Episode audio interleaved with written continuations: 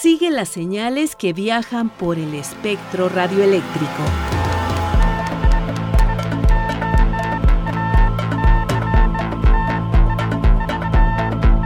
Sintonía libre. Sintonía libre. Un ancho mundo de frecuencias.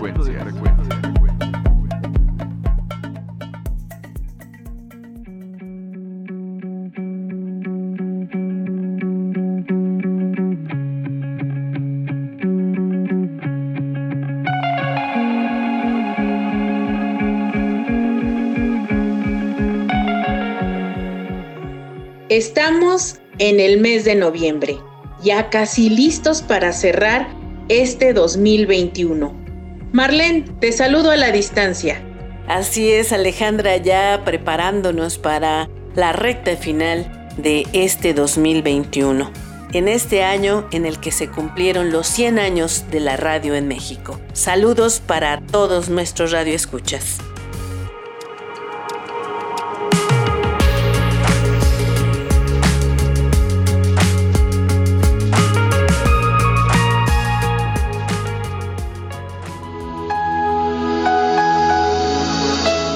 Actualidad las videollamadas son algo común y están disponibles para cualquiera que tenga un teléfono inteligente. Sin embargo, la historia de las videollamadas es mucho más antigua de lo que podemos imaginar.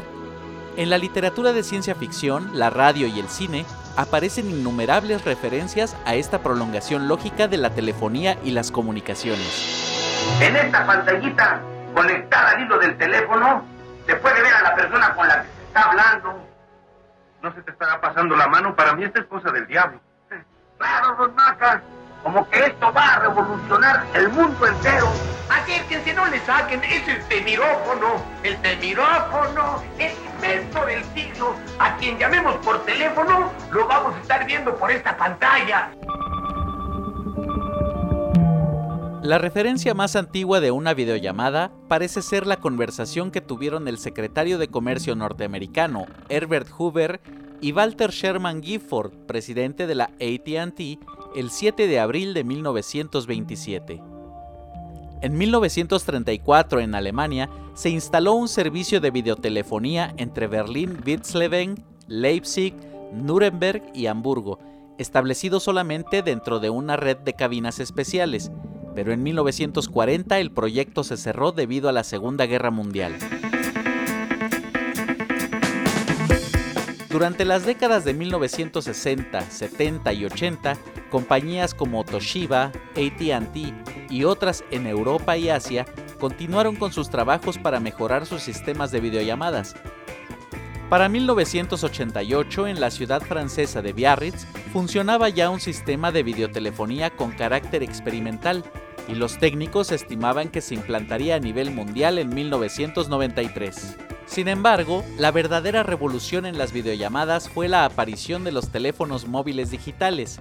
Estos hicieron posible el sueño de realizar una videollamada para comunicarnos a cualquier parte del mundo con solo apretar un botón. Yo soy Daniel y te invito a que continúes con nosotros. Esto es Sintonía Libre, un ancho mundo de frecuencias. Sintonía libre.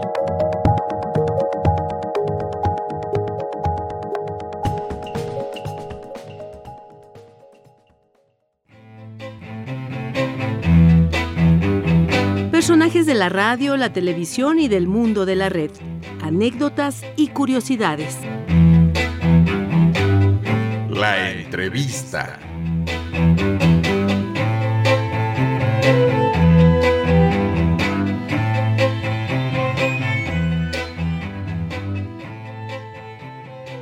La semana pasada tuvimos la oportunidad de charlar con Javier Juárez Mojica, comisionado del Instituto Federal de Telecomunicaciones.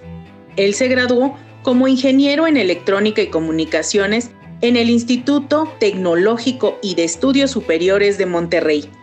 Inició su carrera profesional en la Comisión Federal de Telecomunicaciones en 1999 como tecnólogo titular.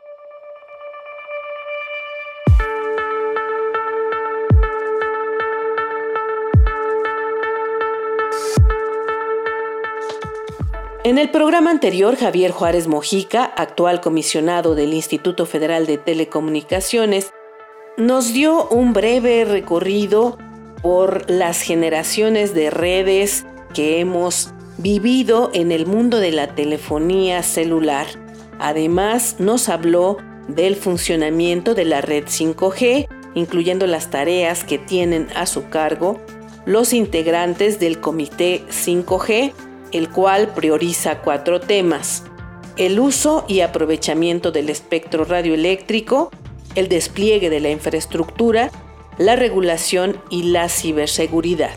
Vamos a escuchar la segunda parte de esta charla que mantuvimos con Javier Juárez Mojica.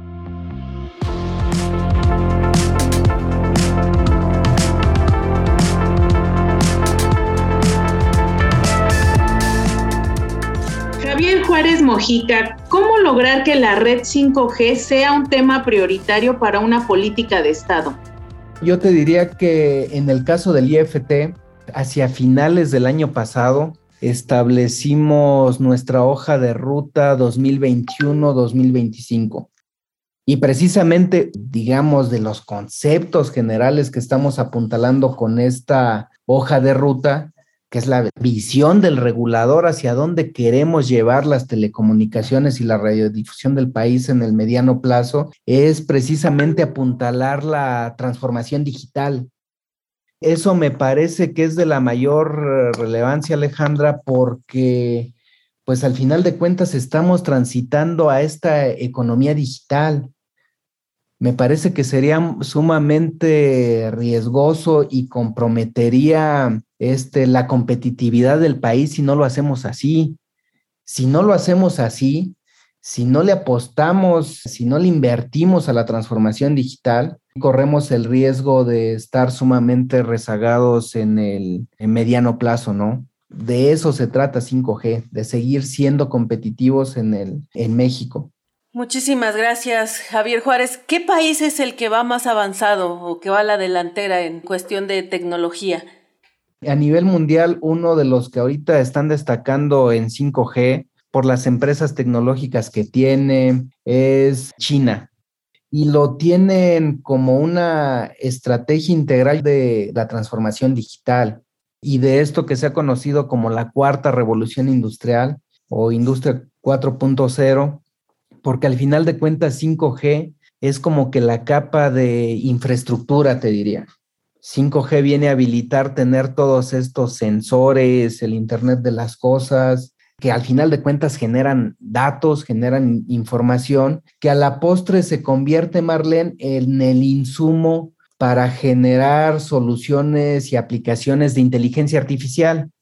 O sea, hemos evolucionado en materia de programación de los enfoques deterministas, o sea, de, estar programando lo que tenía que hacer un algoritmo paso por paso, digamos, si se programaba. Un vehículo autónomo, por ejemplo, que si vas a cruzar una calle, si el semáforo está en rojo, te detienes. Ah, pero si el semáforo está en verde, pues puedes cruzarla, ¿no? Esas instrucciones de si ocurre esto, entonces haces esta otra cosa, se conoce como programación determinista. Esa para escenarios más complejos, digamos que se determinó que no era el enfoque más adecuado, se han adoptado estos enfoques de aprendizaje de máquina, machine learning, y eso lo que requiere es mucha información miles y millones de datos para estar programando los algoritmos. Y entonces, si se fijan, todo forma parte del ecosistema, tener las redes 5G con Internet de las Cosas para producir datos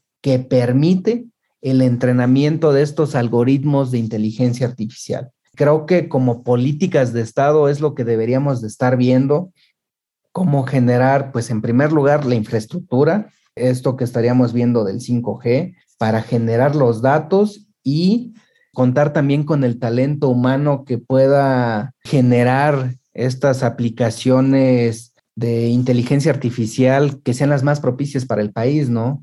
¿Recuerda algún país que ya esté trabajando en esta materia? Francia. Ellos en el 2018 emitieron una estrategia nacional o un plan nacional de inteligencia artificial y desde ahí como país están diciendo cuáles quieren ser las prioridades hacia donde quisieran orientar este desarrollo de inteligencia artificial.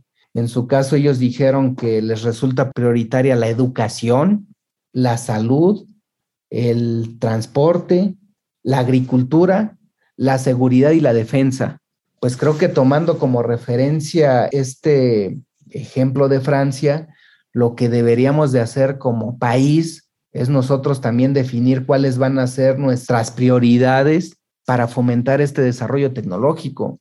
Plan Nacional de Desarrollo, por ejemplo, habla de algo que me parece sumamente relevante, el rescate del campo, la soberanía alimenticia. Pues creo que con las tecnologías podríamos apuntalar que eso se pueda convertir en realidad.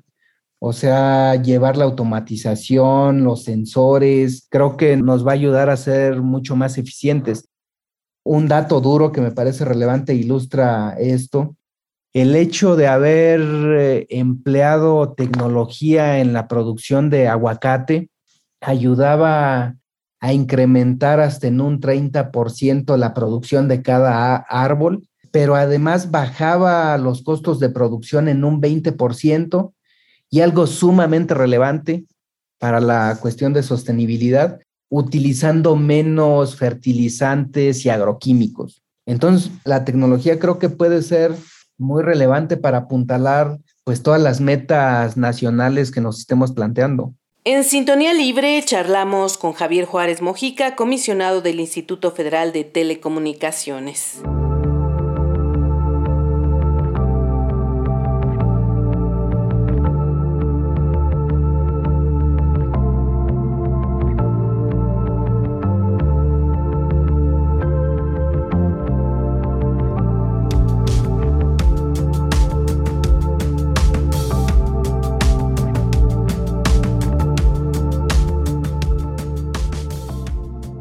Continuamos en Sintonía Libre, charlamos con Javier Juárez Mojica, comisionado del Instituto Federal de Telecomunicaciones.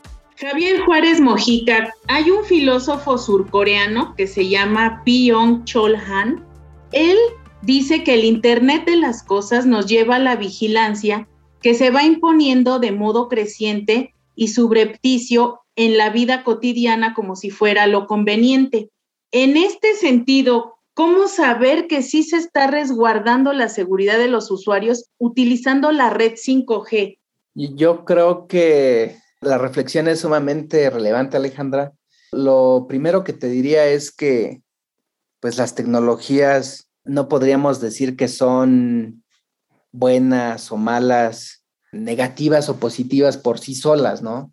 Mucho va a depender de para qué las utilizamos. Creo que un ejemplo muy ilustrativo de esto es pues la energía nuclear, algo que nos ayuda a iluminar ciudades o países enteros, pero que también se puede emplear para armas. Partiendo de esto, pues creo que en el Internet de las Cosas estamos ante lo mismo. Podríamos utilizar el Internet de las Cosas, por ejemplo, con todas estas miles de cámaras conectadas o semáforos, mejorar la movilidad de las ciudades, o mejorar las condiciones de seguridad? Pues creo que sí, pero también creo que deberíamos de estar muy consciente de que el uso que se le dé a esto pues debería de ser en el marco de ciertos principios éticos y que no se vaya a convertir en una herramienta pues que sí más allá de lo que puede aportar en seguridad pues permite utilizar la información para otro tipo de cosas como monitorear de manera particular cuáles son los movimientos que está haciendo alguna persona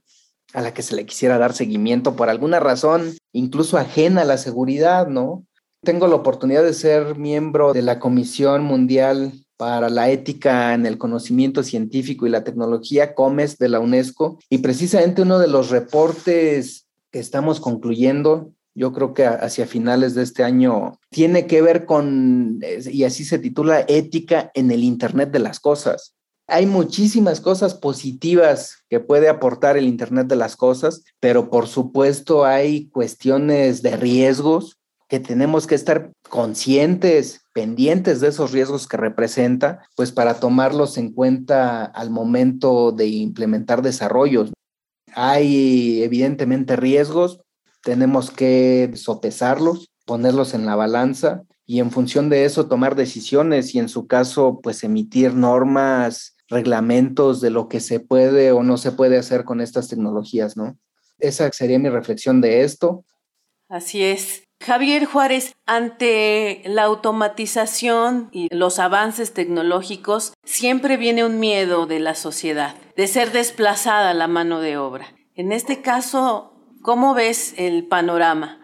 Fíjate que ese es un tema de muchísimo debate a nivel internacional, el desempleo tecnológico, que estas aplicaciones de inteligencia artificial, automatización, pudieran crear desplazamiento laboral, pues no es un tema de ahora, se ha experimentado en las otras revoluciones industriales. Ustedes recordarán cómo desde la primera revolución industrial con los luditas, pues hasta destruían las máquinas, Incluso no, sé si lo sepan, pero el término saboteador también tiene el origen más o menos en esto. En Holanda hay un zapato de madera que se llama sabot. Lo que hacían los empleados, pues que se estaban siendo, se estaban quedando sin trabajo porque llegaban estas máquinas a realizar las labores que ellos habían estado realizando previamente, es que a los engranes les ponían estos zapatos de madera, los sabots, y entonces se les conoció como saboteadores y el sabotaje, ¿no? Desde un poco de ahí viene el término. La preocupación siempre ha estado ahí. De hecho, si ustedes se fijan, seguimos viendo tensiones entre el desarrollo tecnológico y el empleo. Hace pocos meses, algunos meses aquí en México vimos como conductores de taxi, por ejemplo, protestaban por la competencia digo, y sin entrar al fondo de si están bien o mal, pero por lo que la competencia que les representaban estas plataformas. Y entonces aquí la cuestión que tenemos que reflexionar es, ahorita estamos viendo ese tipo de tensiones, pero ustedes nada más imaginen a qué nivel podría crecer la tensión si estamos ante un escenario donde todos los vehículos están completamente automatizados, son autónomos Ahora no solamente son los conductores convencionales los que podrían estarse quedando sin trabajo, sino incluso los que participan en estas plataformas. Eso es algo que definitivamente tenemos que tomar en cuenta. Hay quienes dicen también que si nos fijamos en el largo plazo, pues si bien se pierden algunos trabajos que eran rutinarios, pues empiezan a surgir otros y que muchos de los empleos que hoy se tienen pues no existían hace algunos años, ¿no? En un reporte del Foro Económico Mundial del 2016, me parece. De hecho, ahí decían, pronosticaban que los niños que estaban entrando a la primaria en ese año, pues a lo mejor el 65% de ellos iban a terminar trabajando o ejerciendo una profesión que todavía en ese año no, no existía. O sea, si se fijan, es un porcentaje sumamente alto y lo que quiere decir es que pues van a ir surgiendo nuevos empleos, nuevas profesiones. Sería aventurado de mi parte decir si efectivamente esas nuevas profesiones van a compensar o no el desplazamiento laboral que se está dando por el avance tecnológico, pero pues definitivamente va a haber nuevos empleos. Hay que prepararnos también en eso. Creo que desde ahora tendríamos que ver cuáles son esas carreras que se pueden mantener y sobre todo, que también lo leí en otro libro, pues que los alumnos vayan aprendiendo a aprender y que ellos mismos sean capaces de eventualmente inventar el empleo en el que van a estar trabajando, ¿no? Creo que eso será sumamente relevante porque hay como que dos visiones, los que sí piensan que nos vamos a quedar ya sin trabajo y hay que buscar esquemas de seguridad social como el ingreso básico universal y los que piensan los empleos perdidos se van a compensar. Los que son de la visión más de que en esta ocasión será más difícil hacen una reflexión que, que me parece relevante y es que en el pasado a lo mejor las máquinas habían estado realizando más bien como que ciertos trabajos físicos, digamos, y que a, nosotros pues nos quedaba toda la parte creativa, intelectual, pues donde no veíamos como que rivalidad en las máquinas, ¿no? Y lo que dicen es que ahora, pues cada vez más eh, los adelantos tecnológicos han llevado la participación del cómputo de las máquinas a otros sectores. No, no sé si se dieron cuenta, ustedes sobre todo que están en este medio, que hace un par de semanas, el, el 9 de octubre creo que fue la fecha, donde de hecho se liberó en Alemania la décima sinfonía de Beethoven, que fue completada por un algoritmo de inteligencia artificial, solamente tomando como referencia pues las notas que Beethoven había hecho sobre lo que en ese momento estaba trabajando como décima sinfonía, ¿no? Entonces, si estamos viendo que con poder de cómputo se puede componer música, pintar cuadros, hacer guiones de películas, etcétera, digamos que están entrando a lo que considerábamos como monopolio de la humanidad, que es la parte creativa, la parte intelectual, ¿no? Es un tema definitivamente a, a seguir estudiando. Lamento no poder darles una respuesta más contundente de eso. Como países también prepararnos, pues en su caso, cuáles serán estas nuevas medidas en materia de seguridad social en caso de que ocurra ese desplazamiento laboral, ¿no? Así es, Javier. Y todavía nos falta hablar de los analfabetas tecnológicos y de tantas cosas que de verdad tendremos que ir abordando poco a poco. Agradecemos muchísimo tu participación para Sintonía Libre. Por supuesto, siempre dispuestos a seguir platicando de estos temas. Solamente eso, Marlene, Alejandra, y agradecerles nuevamente el espacio. Agradecidas nosotras con tu participación para Sintonía Libre. Para estar en sintonía con el diexismo, escríbenos. Si eres amante del correo tradicional, recibimos tu correspondencia en Ángel Urraza 622, Colonia del Valle, Alcaldía Benito Juárez, código postal 03100. ¿Prefieres el correo electrónico? Aquí la dirección. Sintonía libre, guion bajo, re, arroba cultura punto gov .mx. ¿Y si te gusta la inmediatez? Envía un mensaje a nuestra página de Facebook. Búscanos como Sintonía Libre. ¿Deseas escuchar alguna de nuestras emisiones anteriores? ¿Te perdiste la transmisión de alguno de nuestros programas? Descarga o escucha los podcasts de nuestra página www.e-medioradio.edu.mx Encuéntranos como Sintonía Libre.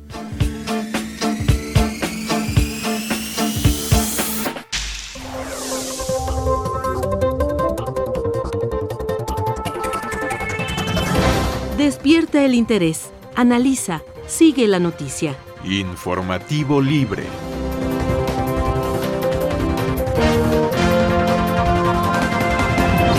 Además del estrés que sufrieron los usuarios y empresas, ¿Sabe cuánto le costó a México la caída de redes sociales?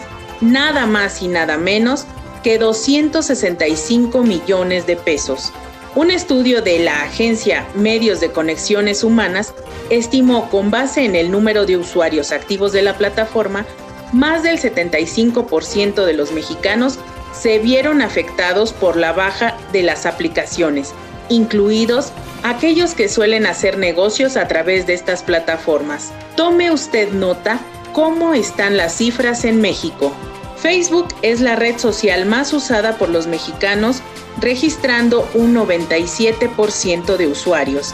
Le sigue WhatsApp con un 95%. Y en tercer lugar se encuentra Instagram, con un 73% de los usuarios en el país.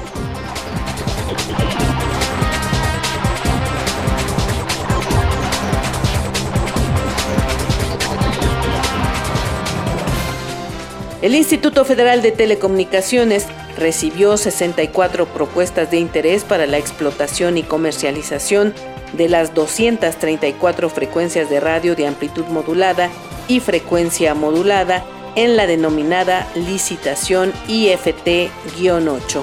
Los interesados están compuestos por 21 personas físicas, 39 personas morales y 4 consorcios, los cuales podrían concesionar el uso, aprovechamiento y explotación comercial de las frecuencias de radio para los próximos 20 años.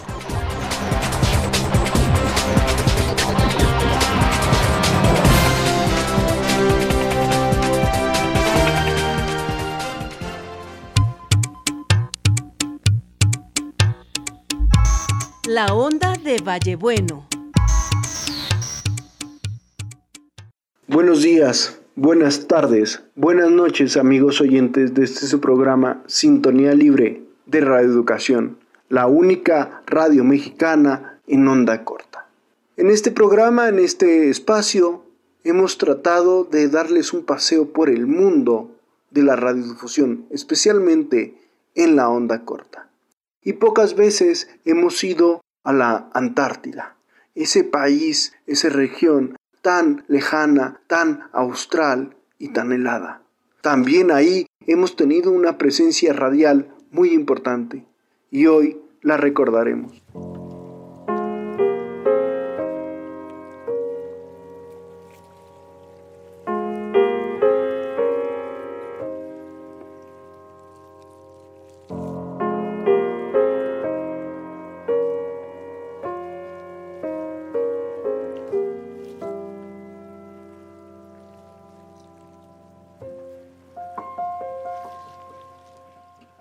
La radiodifusión en la Antártida es muy conocida porque en la frecuencia de 15.376 kilociclos en la banda internacional de los 19 metros se opera en modo USB la radio LRA 36, Radio Nacional Arcángel San Gabriel del ejército argentino, desde la base naval Esperanza en la Antártida.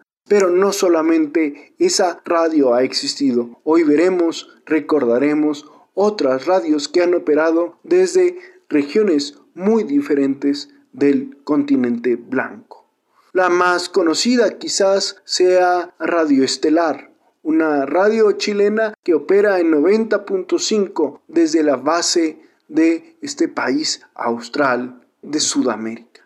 Pero también los Estados Unidos han sabido operar una radio eh, en FM y en onda corta para llevar a cabo la comunicación entre las bases norteamericanas de McMurdo y el ejército norteamericano. Es así como Radio Atlántida ha tenido un espacio en onda corta entre 1975 y 1992, especialmente la radio en FM llamada ICE 104.5 operando con apenas 30 watts de potencia. También esta misma radio operó una frecuencia en 6012 kilociclos a partir del 14 de febrero de 1975 y ya unos años más adelante la encontraremos en la banda internacional de 41 metros en la frecuencia de